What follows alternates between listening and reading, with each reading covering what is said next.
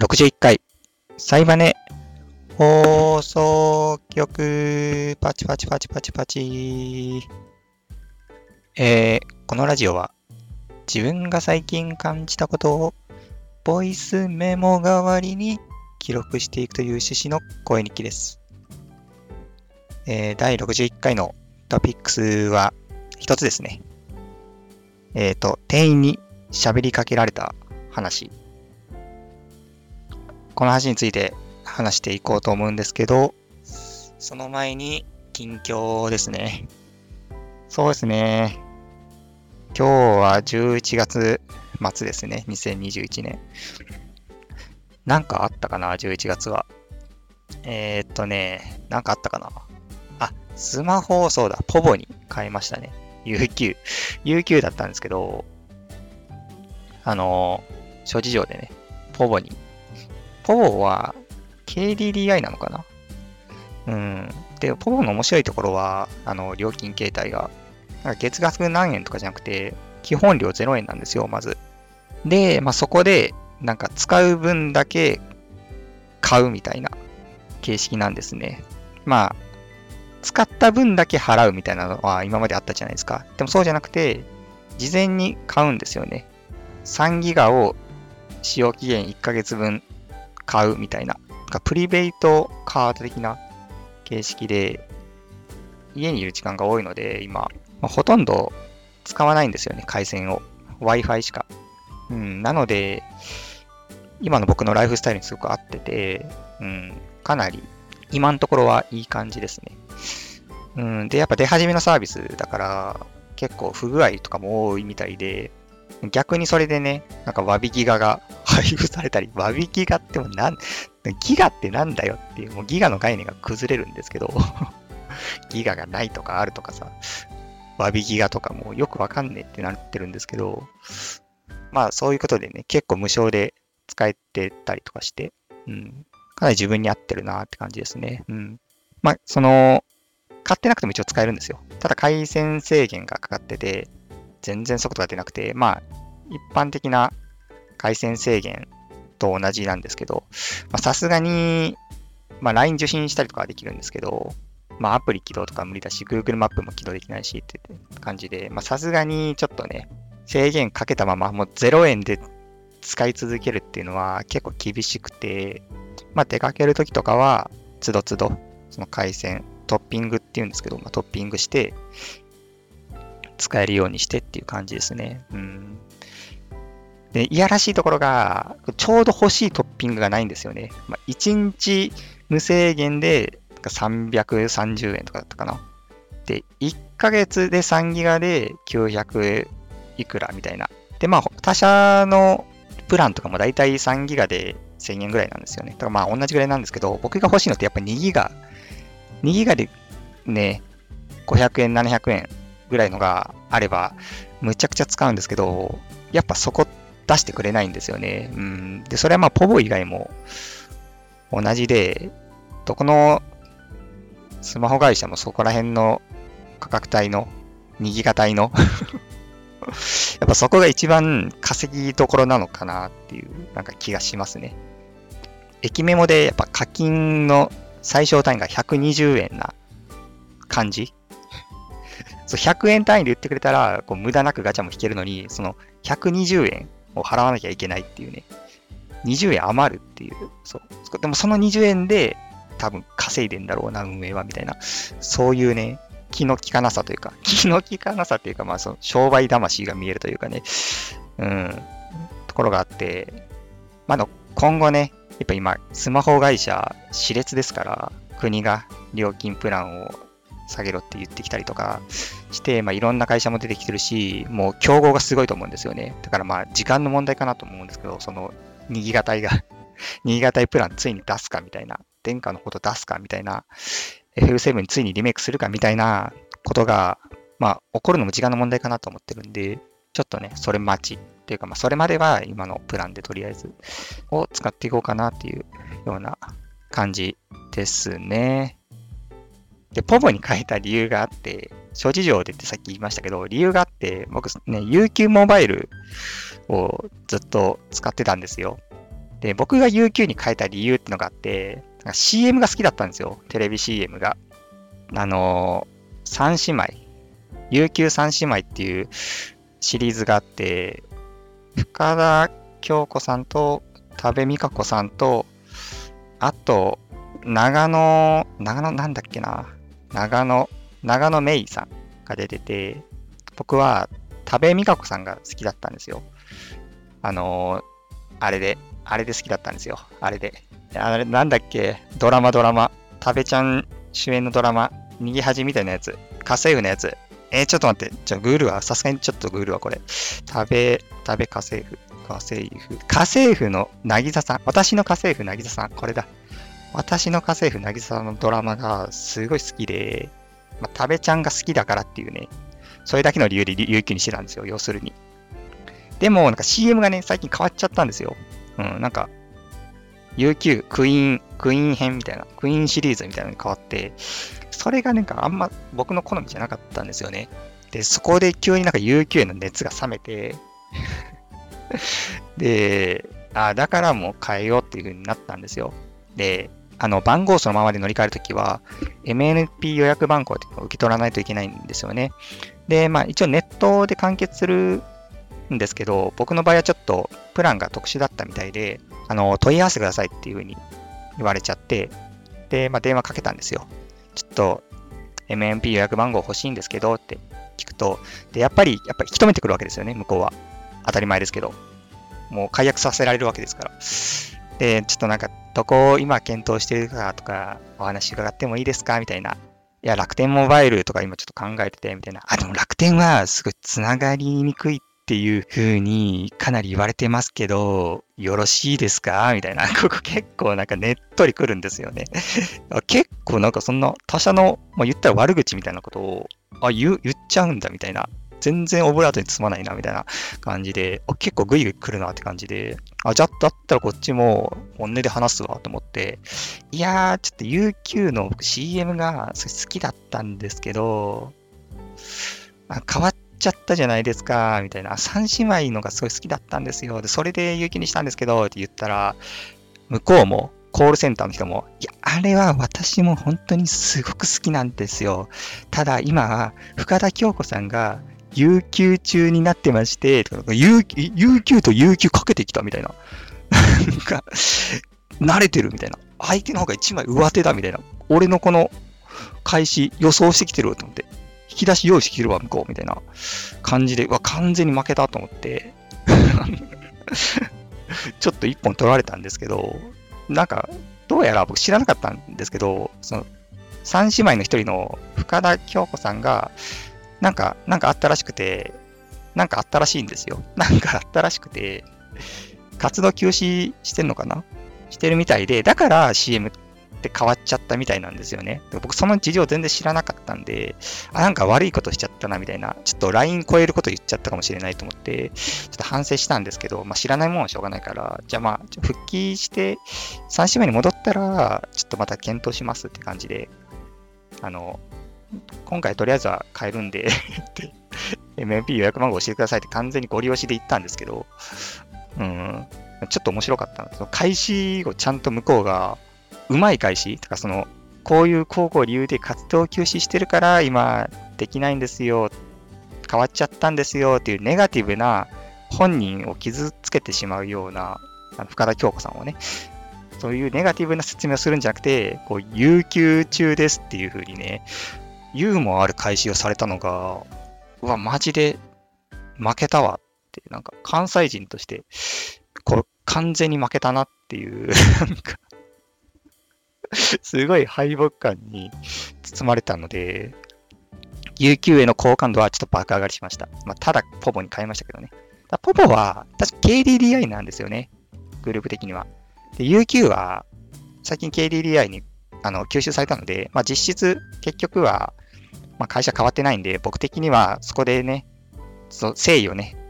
誠意を出したつもり。後付けですけど。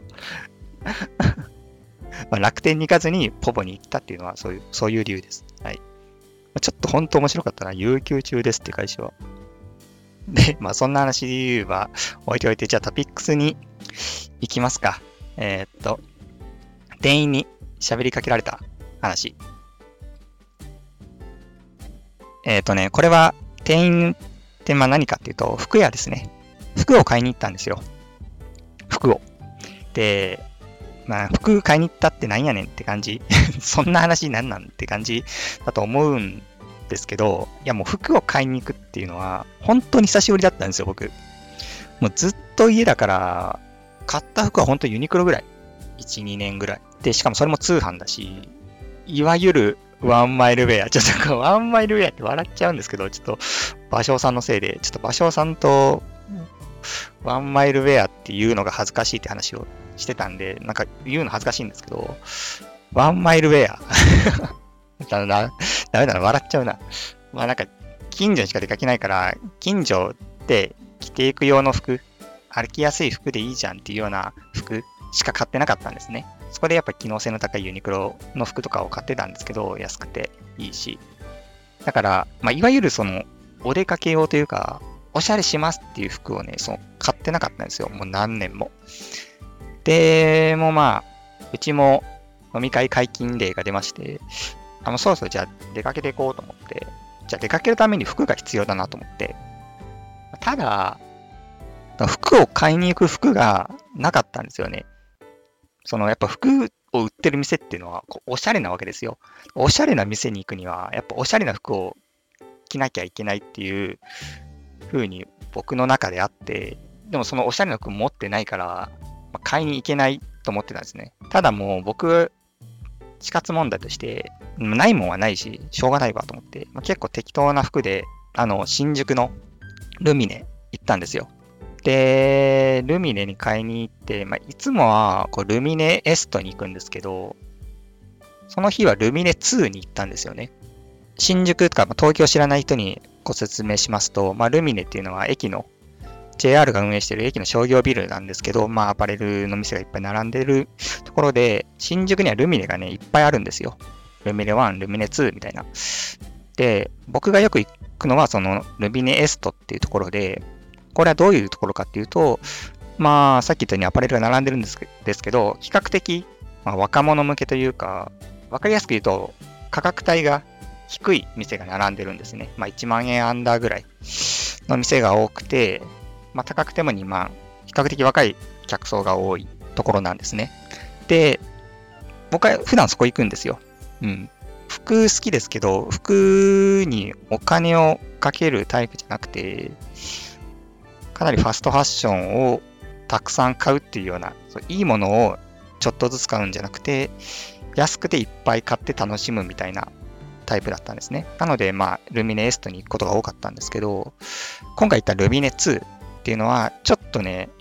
そのルミネエストよりは、ワンランク上というかね、価格帯が。まあ、そういうブランドが並ぶところなんですね。で、僕は1年ぐらいまともに服も買ってないから、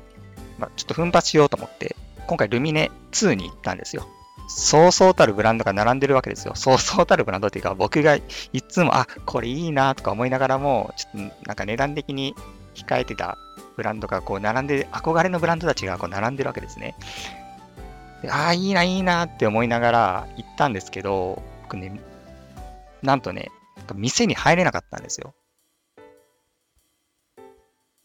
いや、なんか本当に入れなくて、足がすくんじゃって、入れなかったんですよ。その なんで入れなかったかっていうと、僕ね、その、その日は、さっきも言った通り、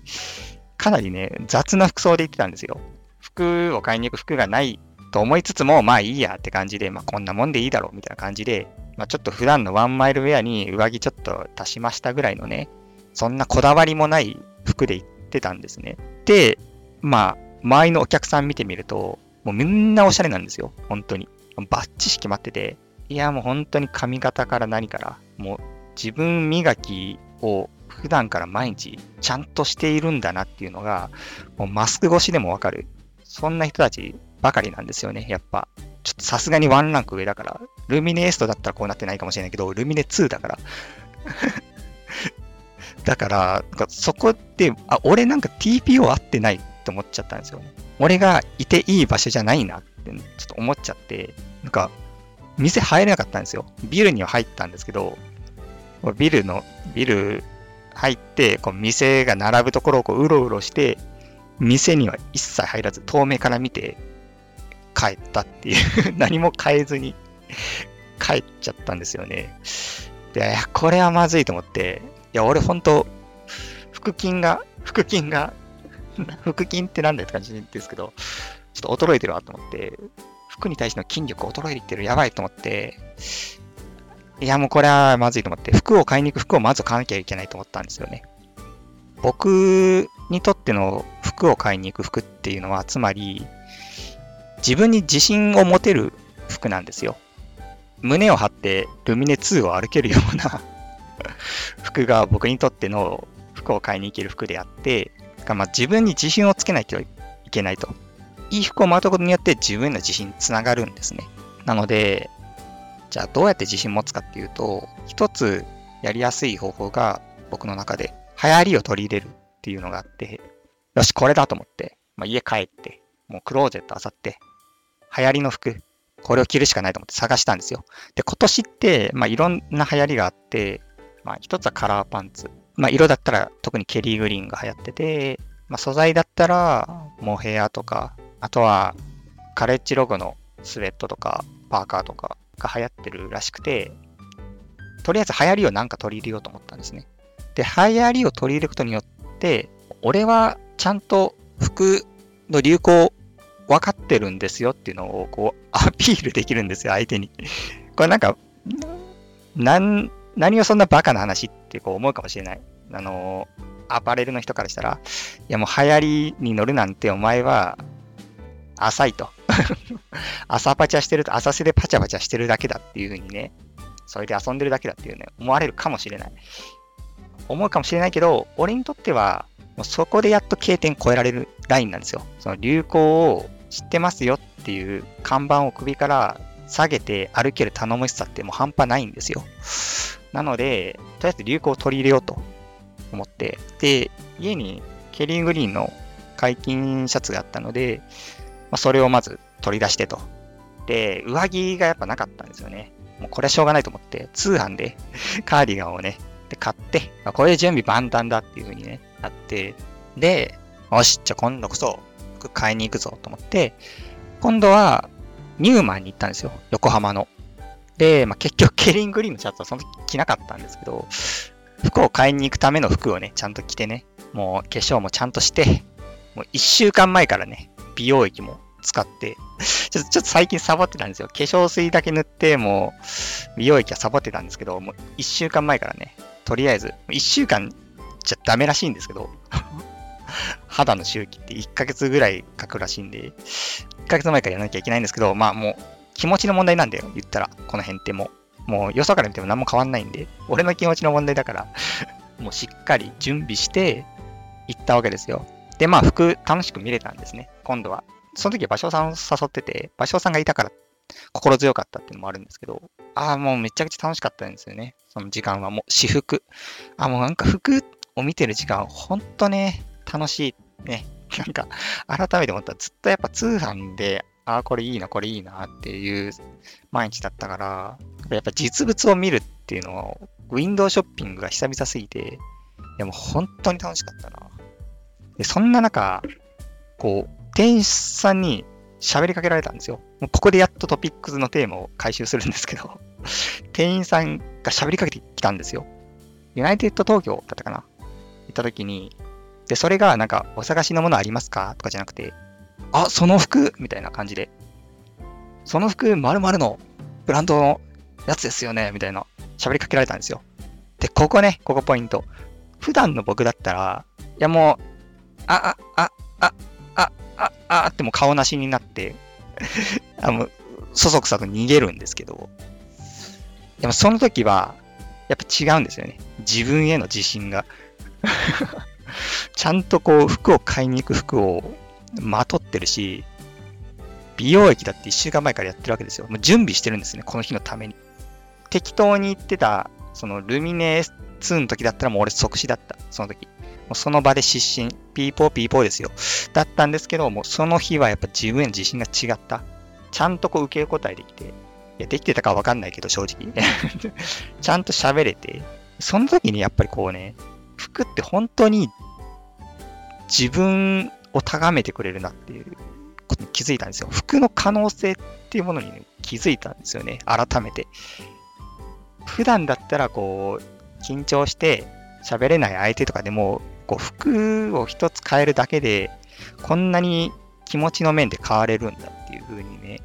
まあそれは分かったことなんですけど、改めてそう気づかされて、服のことをすごいものすごくなんか好きになったんですよね。今以上に。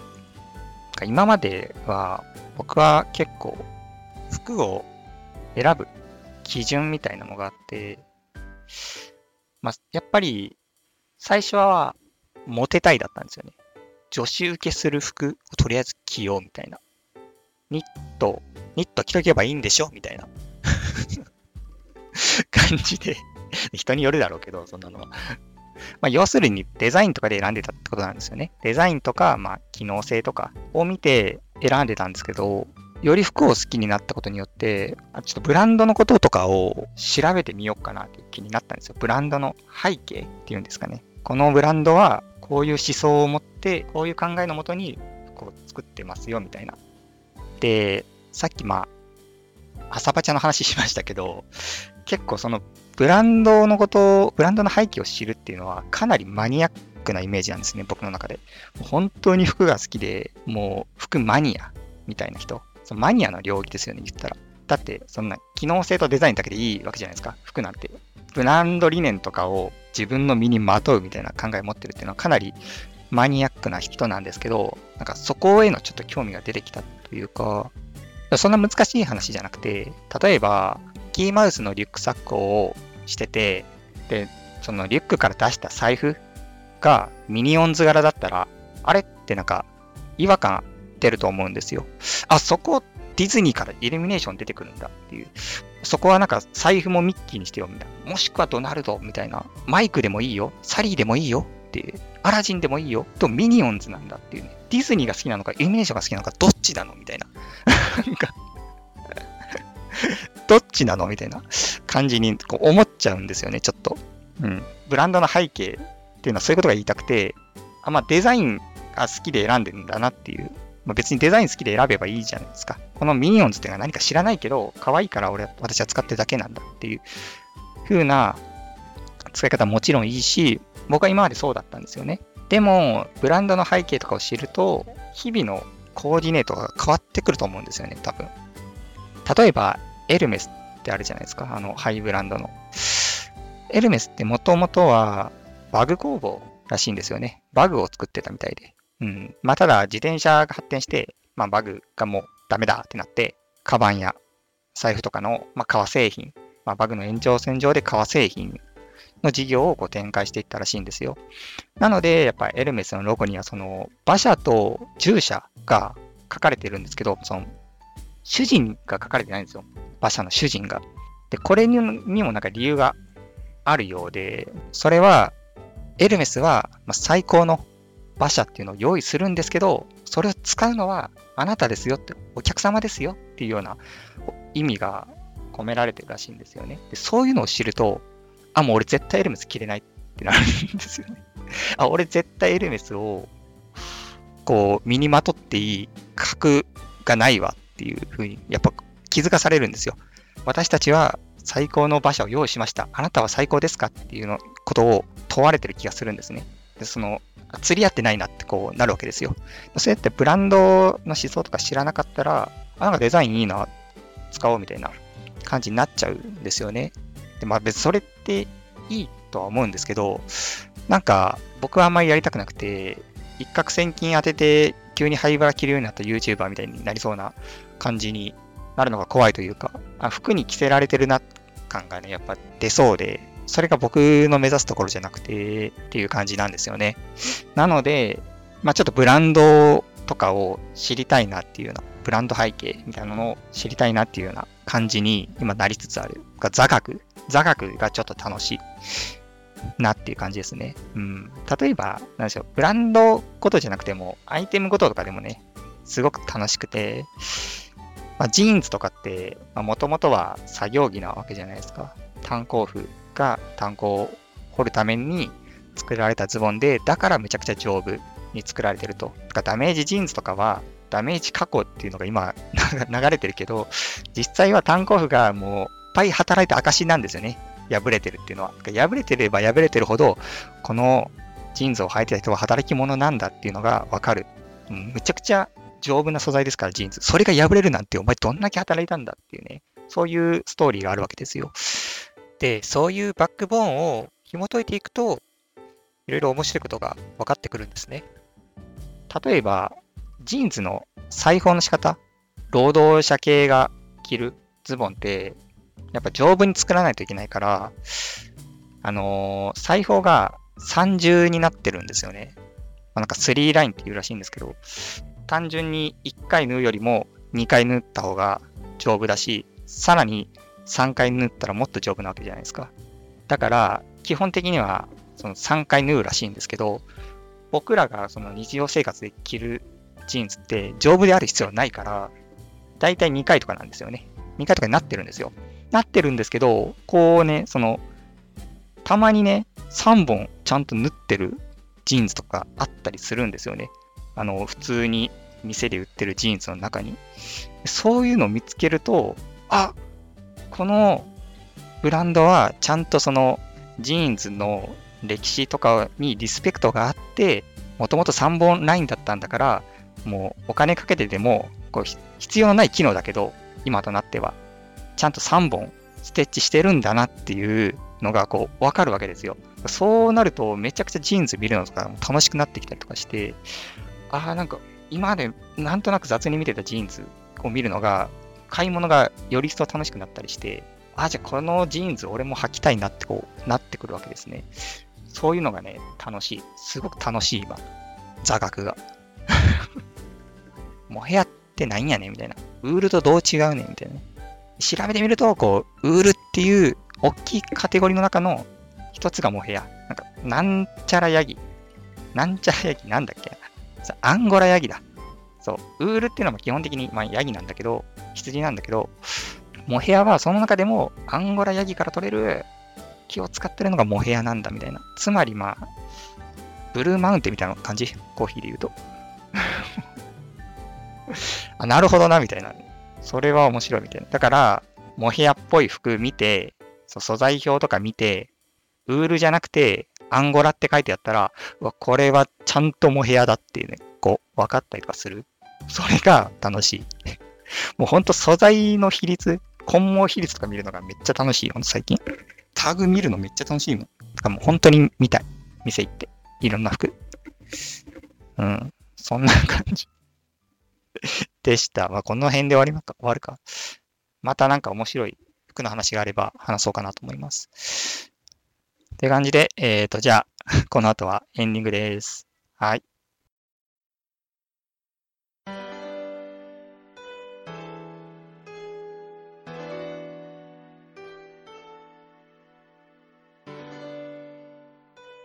はい、エンディングです。えー、第61回聞いてくださった方ありがとうございます。いやー、その店員に喋りかけられた話といえば、その、横浜のニューマン行った日に、あの、そごうにも行ったんですよね、横浜の。そごうだったかな？多分そごうだよね。で、それなんで行ったかっていうと、なんか、店員が喋りかけられない店みたいなのができたんですよ。店っていうか、まあ、ポップアップみたいなところができてて、コーナーができてて、まあそれはなんか総合百貨店にあるブランドの服を、まあコートですね。コートを一箇所にいろんなブランドの服を集めてて、まあ自由に試着していいですよ。店員さん喋りかけませんから、自由に試着してくださいっていうようなコーナーができてたんですね。で、あそこをちょっと店員に喋りかけられるの怖い勢としては、あ、そんな素晴らしいコーナー作ってくれたんだ。ありがとう。カスタマーの声聞いてると思って行ったんですよ。行ったら、開幕なんかいきなり喋りかけられて、あ、どうもみたいな感じで、めっちゃ百貨店対応されて、こちら何々のコーナーになっておりますので、ご自由にご試着ください、みたいな感じで喋りかけられて、いきなり。まあまあまあまあ、あの、説明ね、まず、まずここが何かっていう説明をそれ誰かしなきゃいけないから、さすがにそれの説明ぐらいはするかなって思ったんですよ。で、まあ、あなるほどねって感じで服見てたんですね、コート。コート見てたら別の店員さん近づいてきて、あ、なんかご入り用のものありましたらって、めっちゃ喋りかけてきたんですよ。あれ？みたいな。あれ？ちょっと待って。2回目は言い訳できないぞと。お、お前、1回目はまあわかる。説明ね。わかるよ。うん。でも2回目は違うだろう。ここがどういう趣旨か、え、分かってます？バイトの方ですか？って、ちょっと思っちゃったぐらい。で、まあ、しょうがないわ。まあまあまあ、まあ、そういう感じなのかな。まあ、まあ、百貨店だし、さすがに、まあ、対応しないっていうのも、ちょっと失礼かなっていうような、そう、精神がやっぱ身についちゃってるのかなと思って、まあ、しょうがないかと思って、まあ、続き見てたんですよ。続き見てたら、また、また喋りかけてきて、別の店員さん。何人いんねんみたいな。いや、ホームページには、一人立ってるだけって書いてあったよ。一応案内のものが、一応一人立ってますが、その人だけですって書いてあったんですよ。僕が見たホームページでは。3人いるし、しかも3人喋りかけてくるし、ジェットストリームアタックなんですよ、マジで。マジで。何なのって思って。コンセプト根本から覆してるじゃん。